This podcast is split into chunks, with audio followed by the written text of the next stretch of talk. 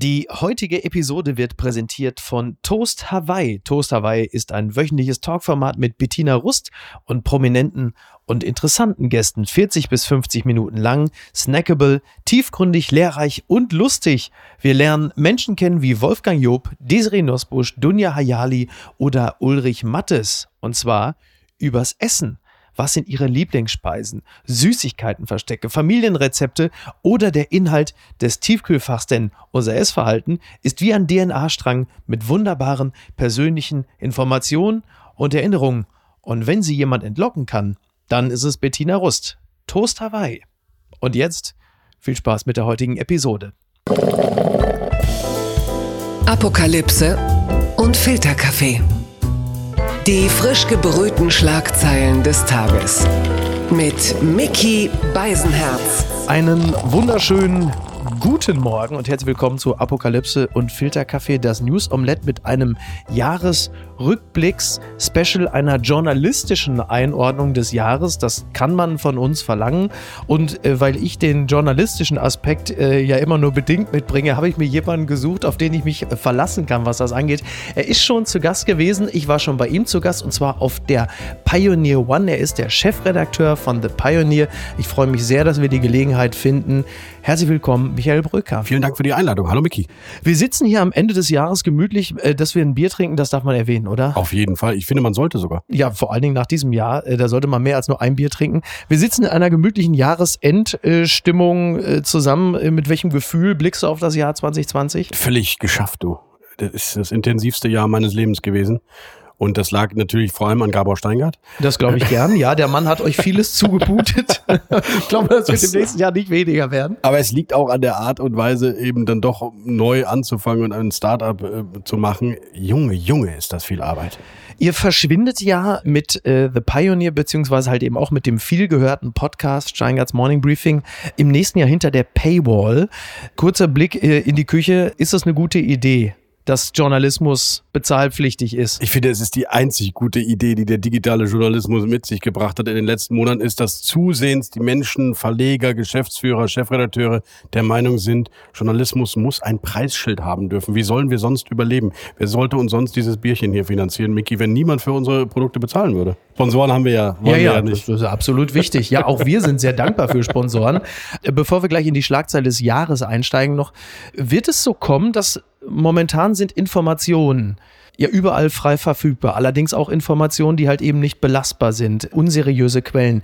Wird Information in ein paar Jahren Journalismus, zertifizierte News, wird es etwas sein, was arm und reich auch trennen wird? Weil nur reiche Leute sich glaubhafte Quellen werden leisten können? Jetzt würde man als Intendant des öffentlichen rechtlichen Rundfunks natürlich sofort sagen, warum denn? Wir werden doch immer da bleiben und die Bastion des demokratischen Journalismus für alle verfügbar machen. Es stimmt natürlich in Teilen, der öffentlich-rechtliche Rundfunk ist ja da, aber du hast völlig recht. Journalismus wird quer durch die Bank, von lokal bis national bis überregional Geld kosten und natürlich werden Menschen in ihrem Mediaset, da gehört ein Podcast rein, da gehört aber wahrscheinlich auch ein Netflix-Abo rein, da gehört aber eben aus meiner Sicht auch ein Medienangebot rein, werden sich über überlegen müssen, wofür sie Geld ausgeben und natürlich die unteren Einkommensschichten sich nicht die Medienangebote in der Diversifizierung leisten können, wie es eigentlich sinnvoll wäre.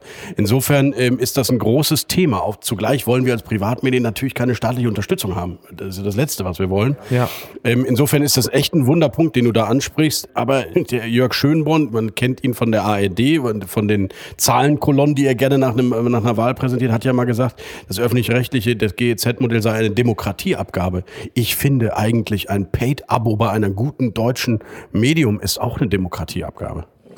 Die Schlagzeile des Jahres ist für mich wahrscheinlich Joe Biden gewinnt die US-Wahl. Donald Trump hat ein bisschen länger gebraucht, um diese Schlagzeile für sich zu verinnerlichen. Wahrscheinlich stand jetzt, wo wir gerade reden, ist er immer noch nicht so ganz davon überzeugt, dass es stimmt. Ist es auch für dich die Schlagzeile des Jahres? Absolut. Das war das Ereignis, das politische Ereignis des Jahres. Die Pandemie hat uns natürlich mehr beschäftigt. Aber das wichtigste Ereignis wahrscheinlich ist diese Wahl gewesen, auch weil sie dann doch irgendwie überraschend war. Dieser, ich sag mal, ähm, etwas ähm, salopp alte Tatterkreis äh, von den Demokraten Demokraten, der sich irgendwie überraschend durchgesetzt hat, obwohl es viel spannendere Kandidaten gab, gewinnt am Ende doch noch relativ klar. Ist eine Überraschung. Es ist auch eine Erleichterung für den Umgang miteinander in einem unglaublichen Krisenjahr. Und insofern ist er für mich auch der Gewinner des Jahres. Absolut. Tatterkreis, er ist doch immer so dynamisch überall in die Arenen rein. So. Ich meine nicht dieses Instagram-Giphy, wo er sich seine geile Sonnenbrille aufzieht. Das ist wirklich dynamisch ist wirklich und sehr gut. cool. Ja. Aber es ist auch der einzige Moment, wo er wirklich dynamisch äh, daherkommt. Ähm, mit beiden äh, setzt ja jetzt schon erkennbar einen Entspannungskurs ein. Er macht es meines Erachtens auch gut. Also mit Kamala Harris hat er ja schon einer seiner größten Kritikerinnen ins Team nicht nur aufgenommen, sondern sie ja schon zu so einer Art Schattenpräsidentin gemacht. Dann Pete Buttigieg ja. soll Verkehrsminister werden. Dann wird überall gejubelt gefühlt, äh, weil jetzt auch endlich ein schwarzer Verteidigungsminister wird, was meines Erachtens ein bisschen für zu viel Begeisterung gesorgt hat. Naja gut, also nur, dass der jetzt schwarz ist, ist ja jetzt an sich auch noch keine sensationelle Meldung. Fand ich etwas befremdlich, um ehrlich zu sein. Was wir aber natürlich auch nicht vergessen dürfen, ist, dass halt eben, ich glaube, unterm Strich sind es 75 Millionen Menschen derzeit, die Donald Trump gewählt haben. Die gehen ja auch nicht weg. Nee, im Gegenteil. Ich habe die große Sorge, dass sie sich in ihren Schützengräben richtig nochmal eingraben, einbuddeln und jetzt erst recht vier Jahre lang gegen das vorgehen, was da in Washington passiert. Trotzdem macht es Biden richtig. Ähm, was mir jetzt noch fehlt, ist eigentlich einer aus dem Lager. Hol mhm. dir jetzt einen Republikaner, hol dir einen harten Konservativen. Er war ja sehr eng befreundet, nicht mit Dick Cheney, sondern dem, dem, so, äh, ähm, dem ähm, wie heißt McCain? er? McCain, John McCain, McCain ja. genau. Es gibt ja immer Brücken zwischen Republikanern und Demokraten, meistens über spannende Persönlichkeiten. Es, gab sie immer. So es muss man sagen. Immer, ja. Über spannende Persönlichkeiten meistens. Und wenn er da das hinten auch noch hinkriegt, ja, ein harter, taffer, schwarzer General, auch eine Kamala Harris, auch John Kerry als Klimaschutzbeauftragter, alles gut und richtig. Er bringt so richtig alle an einen Tisch, bevor sich die Demokraten selbst zerfleischen. Jetzt fehlt mir einer, der richtig im gegnerischen Lager ähm, fischt und dort auch vielleicht ein paar der Vernünftigen ähm, zurückholt und Donald Trump vergessen macht. Weil jetzt muss ja die Aufgabe sein, die vernunftgeprägten Republikaner, gerade weil sie die Mehrheit im Senat haben, für gemeinsame politische Entscheidungen ins Boot zu holen. Und wenn er das hinkriegt, das kann er eben nicht nur selbst, ich finde, da fehlt noch ein bisschen was in seinem Team, dann äh, hat sich's gelohnt. Ja, und es sind jetzt, glaube ich, die nächsten zwei Jahre werden, glaube ich, wichtig, was ja, das angeht. Richtig. Äh, denn dann beginnt schon das nächste Präsidentschaftsrennen und dann gilt es, denn es ist nicht einfach. Denn von diesen 75 Millionen Trump-Wählern, da werden einige bleiben. Die Frage ist jetzt halt mhm. nur, tritt Trump wieder an? Ja, du, also das Geld scheint er jetzt schon zu sammeln. Interessante äh, Geschichte neulich in der New York Times. Er hat sehr viel Geld gesammelt für den Wahlkampf und dieses Geld darf er offenbar verwenden, auch für einen künftigen, wenn ich das richtig verstanden habe. Das heißt, das Geld ist noch gar nicht ausgegeben. Der kann das richtig schön aufs Konto legen und in vier Jahren wiederverwenden.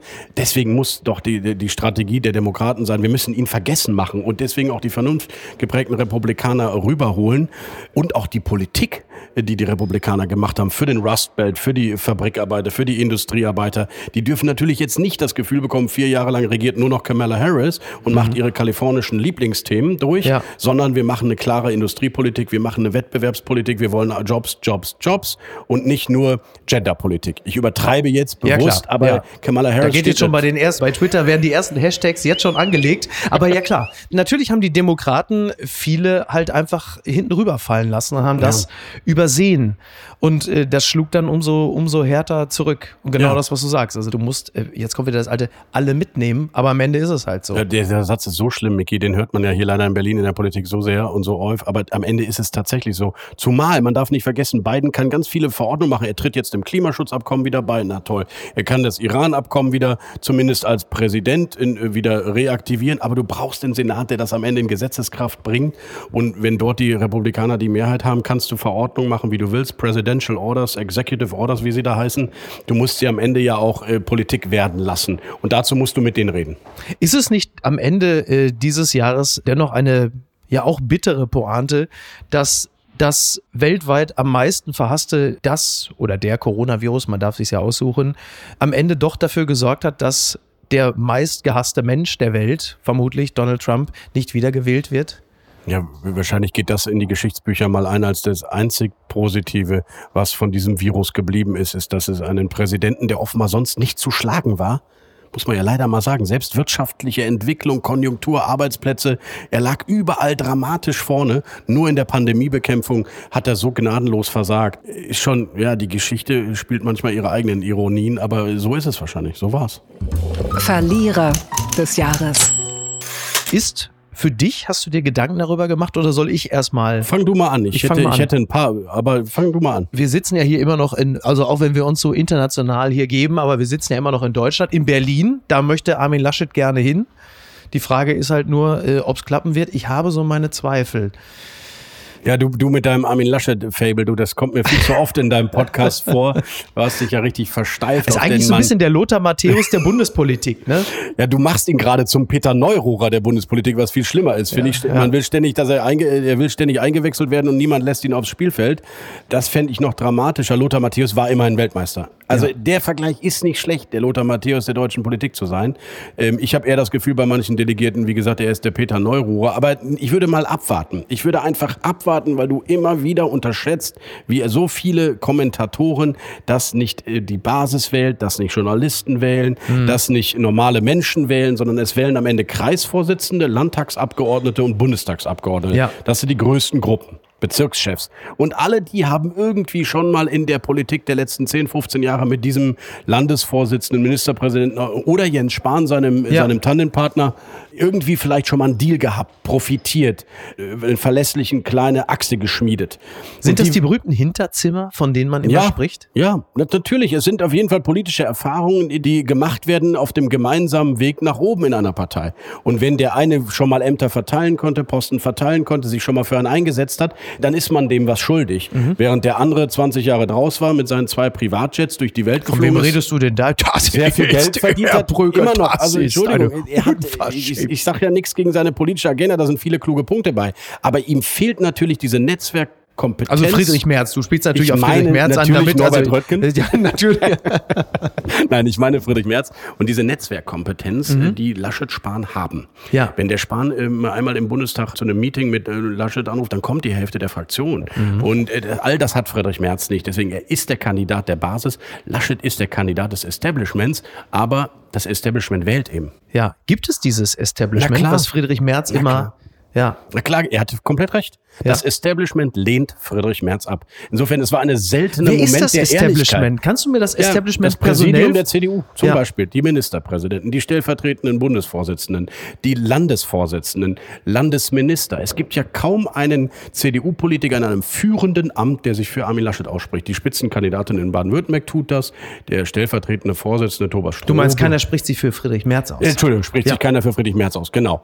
Und äh, das liegt eben daran, dass ihm diese 10, 15 Jahre einfach fehlen. Mhm. Viele nehmen ihm noch übel, dass er sich nach der ersten Niederlage gegen Angela Merkel aus dem Staub gemacht hat und eben nicht für die Partei da war, sondern in der Wirtschaft gutes Geld verdient hat, was man ihm gönnt. Nur die Frage ist ja immer, diese Parteisolidarität, die ist wie so ein Chorgeist, ist wie so ein Pfadfindertreffen. Wer da nicht mehr, wer da mal zurückgetreten ist aus dieser Pfadfindergruppe, um sich ähm, den Falken anzuschließen, der war dann der Gegner.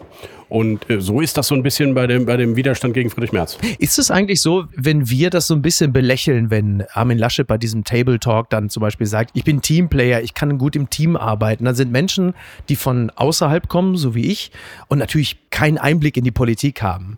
Wir lächeln darüber. Aber appelliert er genau an diese Werte, die du da gerade äh, angerissen hast? Zählen sie mehr, als wir von außen glauben? Ja, ja das glaube ich eben. Das heißt nicht, dass er am Ende gewinnt. Ne? Das ist, es hängt immer noch viel von der Performance an dem Tag ab. Wer ist auf der Bühne, wie drauf? Hat man das Das hat Gefühl? Friedrich Merz ja 2018 selber sehr deutlich gemerkt. Genau, und davon hat er natürlich auch gelernt. Also er wird niemals wieder so eine Rede halten wie 2018. Ähm, das weiß er, hat da so eine staatsphilosophische Globalisierungsrede gehalten, die niemand brauchte. Ähm, er wird ganz anders versuchen, die Seele der Partei zu erreichen. Aber du hast völlig recht. Ähm, am Ende zählt schon auch, hat jemand die Partei vom Innen verstanden. Ja. Das können wir ja nicht, sondern Ja. das muss derjenige Kandidat den Delegierten an dem Tag klar machen. Und, aber das ist das Entscheidende aus meiner Sicht, du musst als Delegierter das Gefühl haben, rettet der mir mein Mandat? Kann ja. ich mit dem wiedergewählt werden in meine, weil das, am Ende geht es um Macht und es geht um die berühmte Heide Simones Frage, was wird aus mir? Ja. Und wenn ich rausfliege aus dem Bundestag, bringt es mir natürlich auch nichts, Armin Laschet gewählt zu haben. Und das Gefühl muss er den Delegierten vermitteln. Dafür hat er auch Jens Spahn im Tandem. Und deswegen ist das Rennen noch nicht so, dass ich ihn zum Verlierer des Jahres küren würde. Gewinner des Jahres. Für mich Karl-Josef Laumann. Wie gesagt, die, die Verbindung, äh, das Bindeglied äh, zwischen Bundeskegelbahn und Bundeskanzleramt. Ähm, weil er, also ich hatte ja unlängst einen Text über ihn äh, geschrieben und war ehrlicherweise auch ein bisschen überrascht, dass er so viel Zuspruch erhalten hatte. Das hat natürlich zum einen damit zu tun, dass dieser Text unglaublich genial geschrieben war, viel mehr aber noch. Überragend, dass, wirklich. Natürlich. Aber dass er vor allen Dingen so eine Sehnsuchtsfigur ja. zu sein scheint. Genau. Und ich habe das daran festgemacht, dass Karl-Josef Laumann so eine unglaubliche Zuneigung zuteil wurde, weil er der Gegenentwurf ist zu den Andi Scheuers und Julia Klöckners, dieser Bundesregierung vor allen Dingen auch. Ja, ich muss sagen, dein Text zu Karl-Josef Laumann, dafür, dass du ja gar kein Journalist bist, Miki, muss ich sagen, war wirklich sehr gut geschrieben. Nein, kleiner Scherz, aber ähm, du hast recht. Der ist eine Projektionsfläche für etwas, was man im Politiker gerne sehen würde, aber schon lange nicht mehr sieht. Nämlich diese Authentizität, die man nicht mehr findet bei denen. Das ist alles aalglatt. Man schau dir mal an von einigen, die, die, du gerade genannt hast, wie die ihre Doktorarbeit geschrieben haben, wie die in die Politik kamen, wie die eine Rede halten. Das ist alles so, das ist so richtig stromlinienförmig. Und dieser Laumann, der lässt sich die Art, wie er redet, der lässt sich seine münsterländische Bauernhof-Sozialisierung, die lässt er sich nicht mehr austreiben ja. von den Beratern. Der, ja, wie, er, wie er jetzt unlängst noch sagt im Land, wenn man am Ende äh, der Pandemie äh, nicht den Landes Rechnungshof am Arsch hat, ja, da haben wir was falsch gemacht. Ja, ist doch fantastisch. Er hat ja jede, jede, jeden zweiten Tag, ähm, ich, ich habe richtig Manschetten vor der Aufgabe. Ne? Der hat ja so, der, so die, die Worte, die ihm so über den Mund gehen, so als hätten sie es gerade eben noch so nach Hause geschafft. Und äh, der wirkt ja immer so, als hängt ihm immer so ein Zipfel vom Hemd aus der Buchse.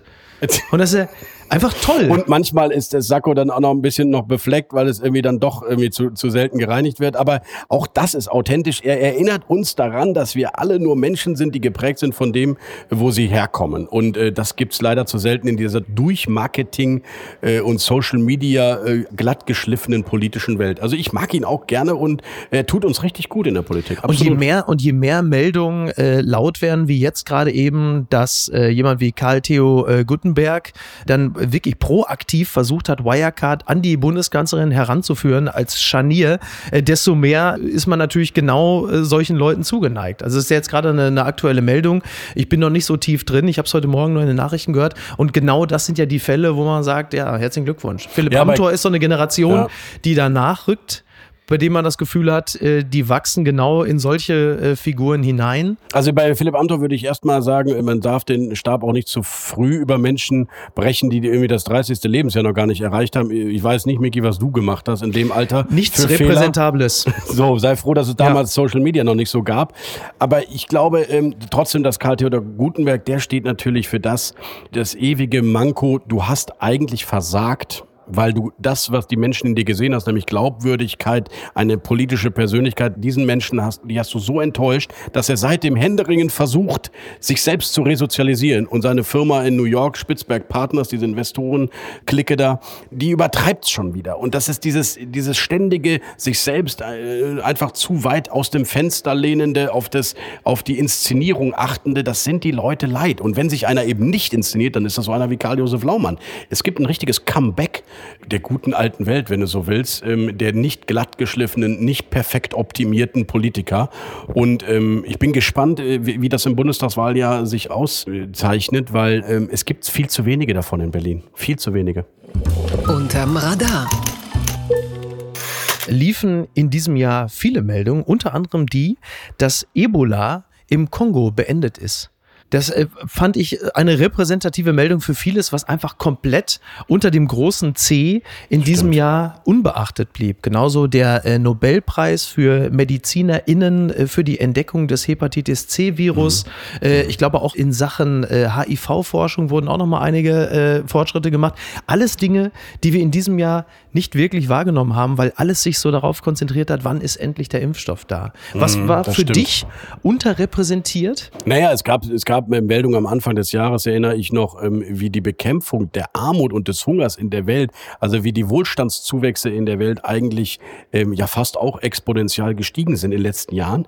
Jetzt ist das natürlich durch Corona schon wieder ein bisschen relativiert worden, aber die guten Meldungen, die es eigentlich gab am Anfang des Jahres, sind natürlich unter deinem dicken C, das ist ein schönes Bild dafür, verschwunden gewesen. Übrigens ist das auch eine Kritik an uns Journalisten. Wir haben es ja eigentlich auch wieder mal nicht geschafft, in einem Jahr das zentrale Thema, was natürlich auch alle gesellschaftlichen Gruppen und Schichten betrifft, aber mal rauszunehmen und sagen, ihr schaut mal auf Afrika, schaut mal, was übrigens dort gerade passiert und wie geht's eigentlich den Alleinerziehenden in Deutschland oder wie geht's eigentlich den Hartz-IV-Gruppen. Also wir, wir sind schon Lemminge in diesem Betrieb und das ist echt ein Problem für den Journalismus. Der eine macht's groß, der zweite macht's noch größer und der dritte macht eine Sechs-Seiten-Story draus und alle anderen Themen werden irgendwie links und rechts liegen gelassen. Da hast du schon leider recht. Ab und zu kann das ja auch mal passieren. Was ist denn da schiefgelaufen?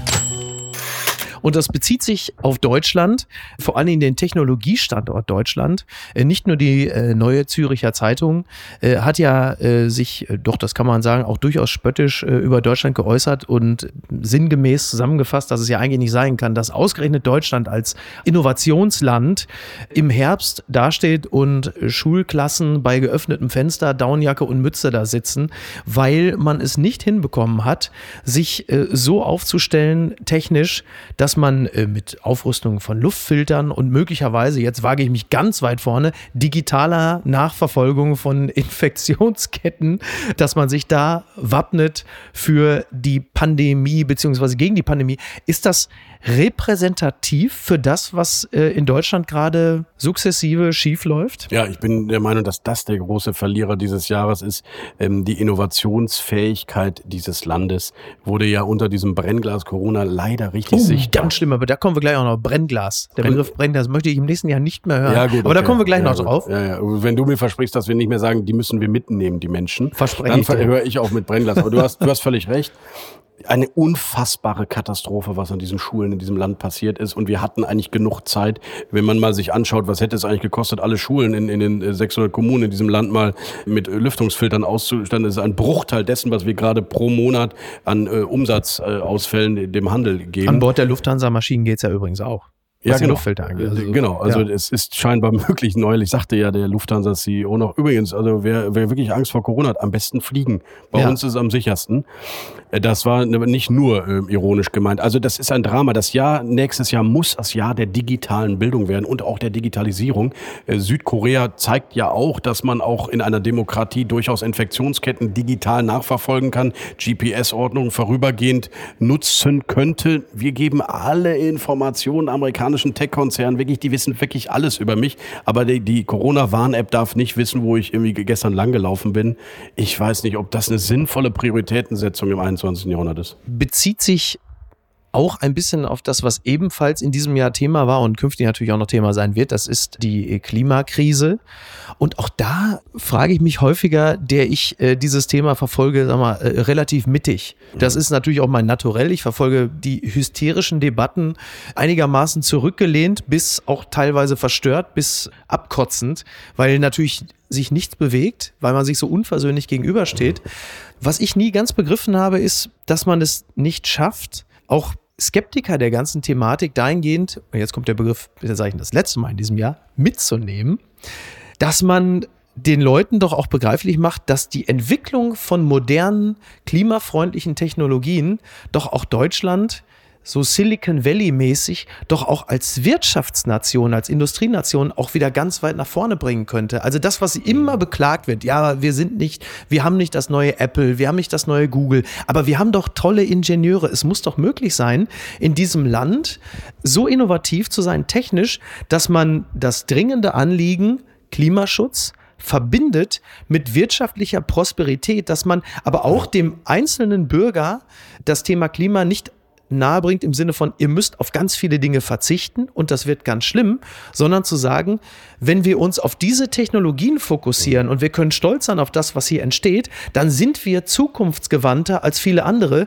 die sich immer noch auf alte Technologien berufen. Und das habe ich nicht verstanden, warum das nicht möglich ist, den Sinn und den Gewinn auch nicht mal, also wenn, wenn Leute da sitzen und sagen, Klimaschutz ist mir scheißegal, interessiert mich nicht, ich möchte mein Auto fahren, ist ja erstmal ein nachvollziehbares Anliegen. Aber es ist doch trotzdem, selbst für den stumpfesten Deutschen, der da mit dem Klinsmann-Trikot da sitzt, sagt, ach, ich finde es irgendwie geil, dass unsere Nation so fortschrittlich ist, dass sie den anderen Ländern zeigt, wie es geht. Spätestens da holst du doch auch den einfachsten, jetzt kommt noch ein schrecklicher Begriff, ab. Das will ich auch im nächsten Jahr nicht mehr sagen. Ja, hast auch recht. Ähm, ja, Miki, aber ich will mal eins sagen. Also niemand würde dir doch widersprechen in dieser Zielvision. Aber worüber wir ja leider dieses Jahr viel zu stark geredet und diskutiert haben, ist, was muss jetzt sofort auf dem mhm. Weg dahin passieren. Und zwar ja. jetzt sofort. Ja. Und da gibt es dann nur Friday for Future, klare Kante, radikal. Mhm. Luisa Neubauer spricht in jedem Interview vom Systemwechsel. Mhm. Ganz bewusst. Sie sagt, es ist mit diesen Politikern, mit den jetzigen Methoden nicht möglich.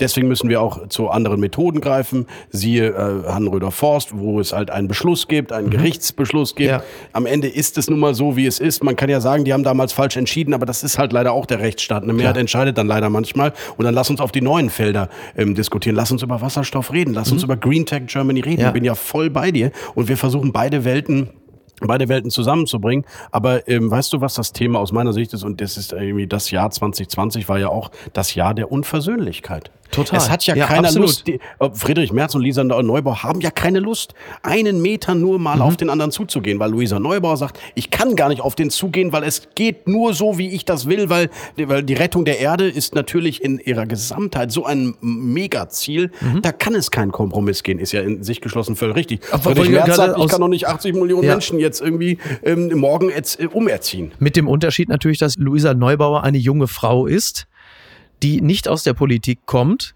und Friedrich Merz als Vertreter der Politik und ja auch des Establishments, des politischen Klar. Establishments, Klar. natürlich derjenige ist, der am ehesten in der Lage wäre, diese Bedürfnisse in Politik umzumünzen. Absolut. Ich verstehe Luisa Neubauer natürlich, denn wenn man sich mit dem Klimathema sehr ernst befasst und das das überragende Thema ist, natürlich hat man das Gefühl, wir haben keine Zeit, wir müssen Na jetzt klar. schnell agieren, aber das ist natürlich im politischen so ja. nicht machbar. Ja, und in Klar. einer Demokratie zumal nicht. Also die ja. Idealversion wäre ja äh, eine grüne Diktatur. Du könntest nämlich dann tatsächlich sehr schnell diese Maßnahmen ergreifen, die wirklich helfen würden. Leider geht das in einer Demokratie nun mal nicht. Deswegen Was mit, mit Diktatur beginnt, endet selten ja, positiv. Aber es, weißt du, die Unversöhnlichkeit passt nicht zur Demokratie. Erst recht nicht zu so einer Konsensdemokratie, so einer repräsentativen Demokratie. Ich bin ja voll bei den Fridays for Future, die übrigens auch nicht vor zwei Jahren hätten anfangen sollen, sondern auch schon vor fünf Jahren oder vor zehn Jahren, als Al Gore das alles schon wollte sagen, das war ja sogar noch, ist ja noch länger oder her. Oder noch länger, 2-1 ja, oder ja. wann Al Gore mit dem, mit diesem, alleine mit diesem, mit diesem Unconvenient Truth oder ja, genau, Die unbequeme Wahrheit. Ja. Manche übernehmen den Titel ja dann also auch. Ich meine, ich hörte, hörte davon. genau. Nein, aber insofern, sie hat recht, natürlich hat sie recht, aber jetzt lass uns doch überlegen, wie schaffen wir es in der Demokratie dann doch, dass die Mehrheiten einfach dafür da sind und ich auch persönlich spüre, dass ich was davon habe. So wie du gesagt hast. Ja. Wie toll wäre das, wenn ich mir ein Elektroauto wirklich sehr schnell schon nutzen würde, wenn es günstig ist, wenn ich überall aufladen kann. Ich würde es doch sofort machen. Ja. Wer will keinen Tesla fahren? Ja, ja ich nicht. Ich ja, finde den vom ja, Design her schäbig. Natürlich würde ich meinen 67er Mustang immer bevorzugen. Aber man kann den ja auch umrüsten. Genau, aber das ist natürlich in der Mustang-Community das Schlimmste, was du ja, machen kannst. Du in der, hast du dir die Mustang-Community mal angeguckt, wer da ist? Ja, aber das es muss ja echt nicht sein. Lieber Mickey, am Ende ist mir doch egal, wer den Mustang auch noch geil findet. Ist, das ist mir, schon sind wir bei der AfD. Ja. Wenn jetzt also der AfD-Fraktionschef oh Alexander Gauland sagt, ich finde den 67er Convertible von Mustang, das ist mein geilstes Auto, Lieblingsauto und es ist auch mein Lieblingsauto. Mhm. Darf es dann noch mein Lieblingsauto sein? Ja. Danke.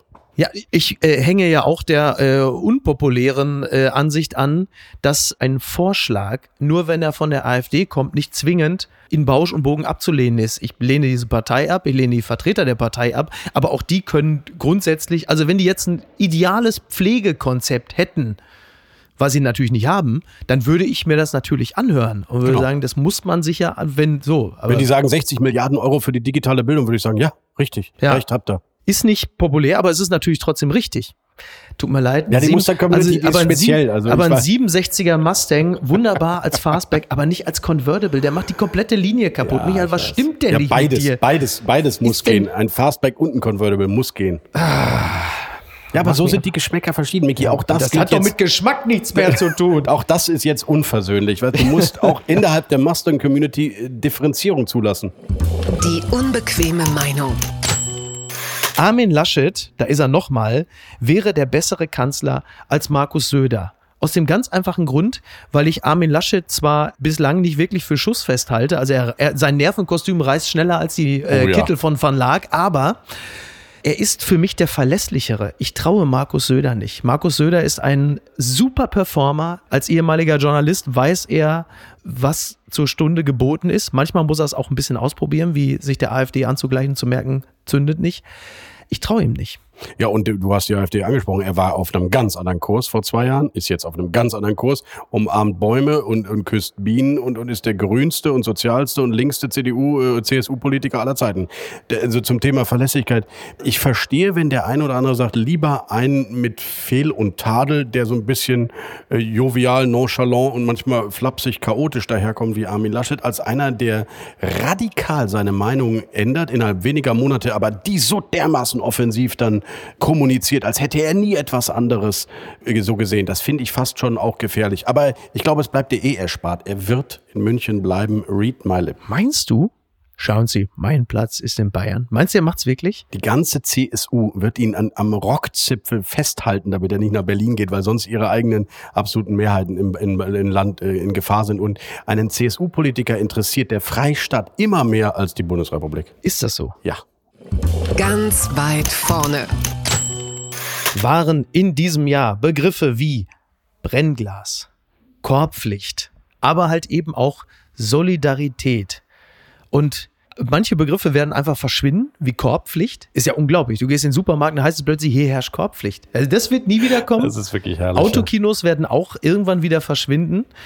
Aber dieser Begriff Solidarität ist für mich eine der leersten Phrasen, die ich überhaupt jemals gehört habe, speziell in diesem Jahr. Ich glaube, dieses ganze Wir als Gesellschaft ist kompletter Quatsch. Man wünscht es sich, aber selten hat man doch gesehen, wie unterschiedlich Lebenssituationen aussehen wie in diesem Jahr. Das ist jetzt sehr destruktiv, lieber Mickey, zum Jahreswechsel, muss ich sagen. Also ähm, Solidarität bleibt und wird und muss und sei es nur unter den 60, 70 oder 50 Prozent der Menschen ein wesentliches Leitbild und Leitmotiv des alltäglichen als Doings Wunsch, sein. Als Wunsch. Ja, aber es kann ja auch sein, dass es die eine oder andere Handlung leitet.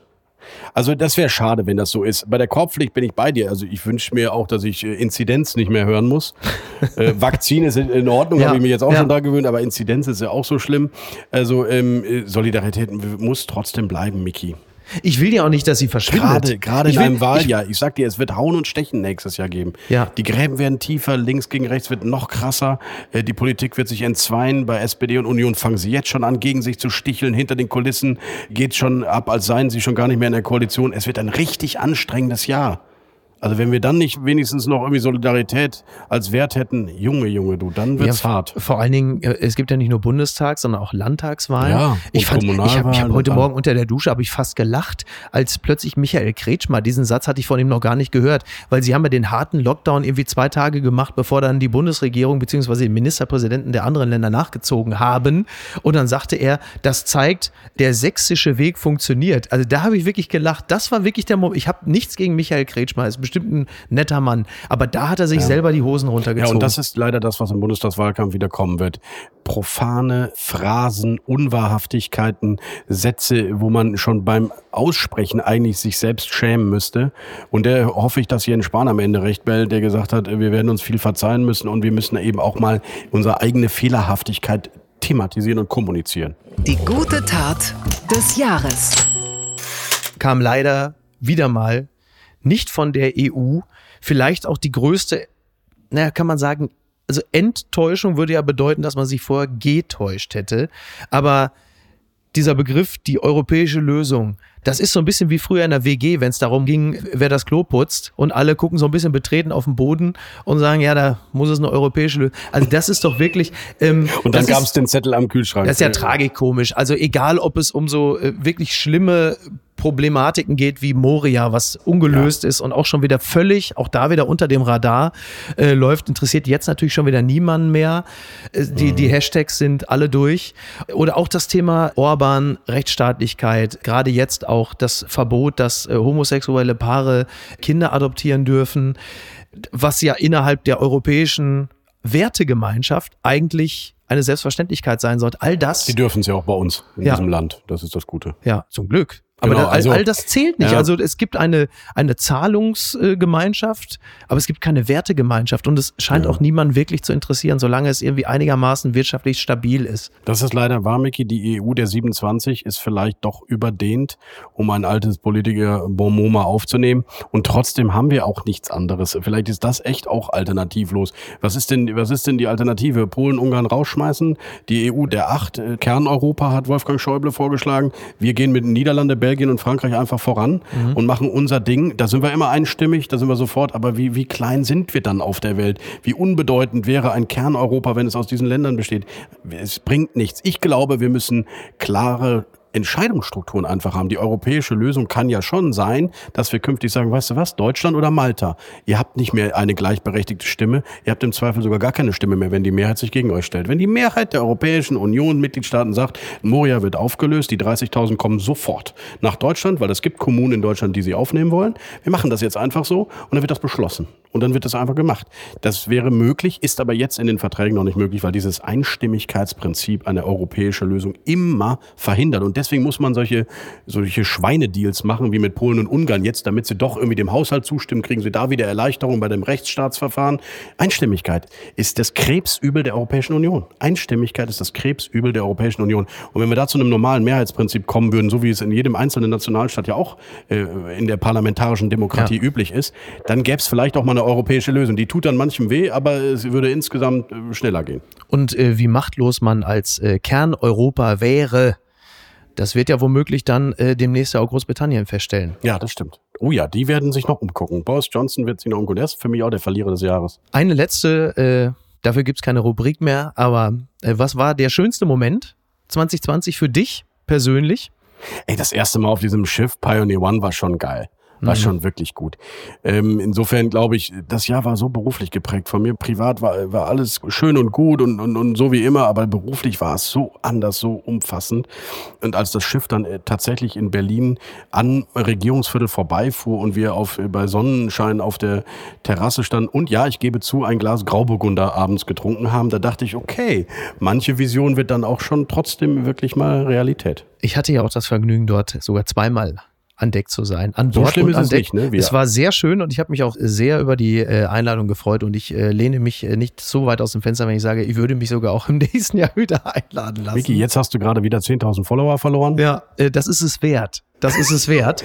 Ähm, Ja, man muss mein- auch ehrlich sein, einfach Ja, mal ich, ich finde, Aufrichtigkeit ist nicht So, verkehrt. so. Äh, Das hat sich zumindest in meinem persönlichen Falle äh, bezahlt gemacht, wobei ich natürlich nicht weiß, wie weit ich mit Verlogenheit schon gekommen wäre. Das lässt sich, das lässt sich jetzt leider nicht mehr nachhalten. Dafür ist es auch äh, zu, spät.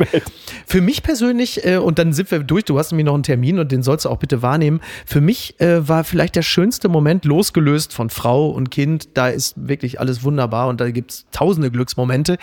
War ein Moment im August. Ich äh, war in München, eine Stadt, die ich sehr liebe, war eine Runde joggen, es war knalle heiß und ich kam von meiner Joggingrunde zurück, ging über die Reichenbacher Brücke, blickte auf die Isar, ging runter, zog mir die Schuhe aus, zog mir das Shirt aus und setzte mich einfach noch aufgehitzt in diese angenehm kühle Isar und saß da einfach fünf Minuten und empfand pures Glück Schön. über dieses herrliche Sein. Einfach nur drumherum war, war gerade, es schien auch so, als wäre die Welt so, wie sie immer ist. Es war Sommer, äh, die Aerosole stoben davon.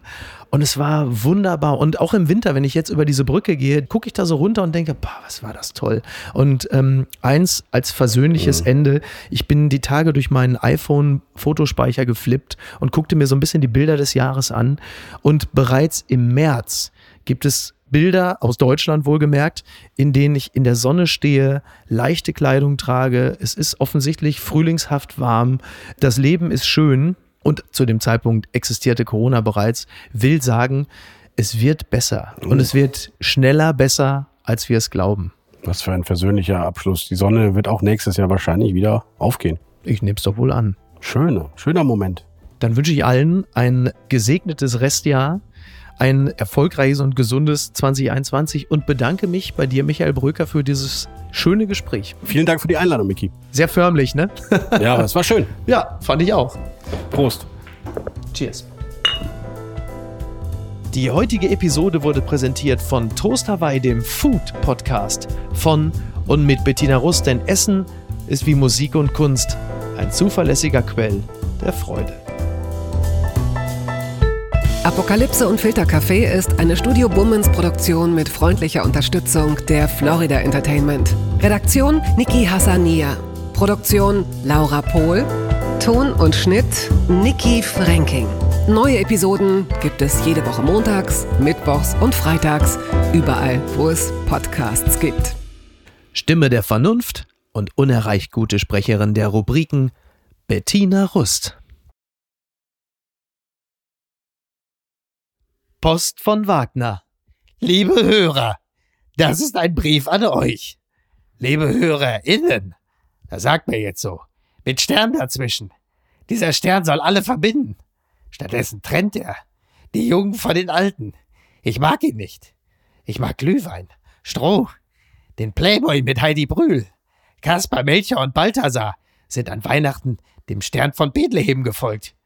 Junge Männer in engen Blue Jeans hecheln dem Genderstern hinterher.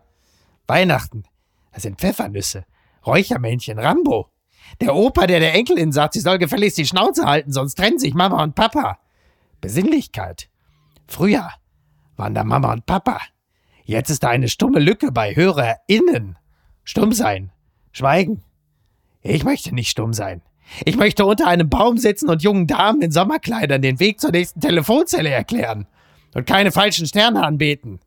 Wo war ich? Ach ja, ich möchte gerne noch einen Eimer Eierlikör. Herzlichst, Ihr Franz Josef Wagner.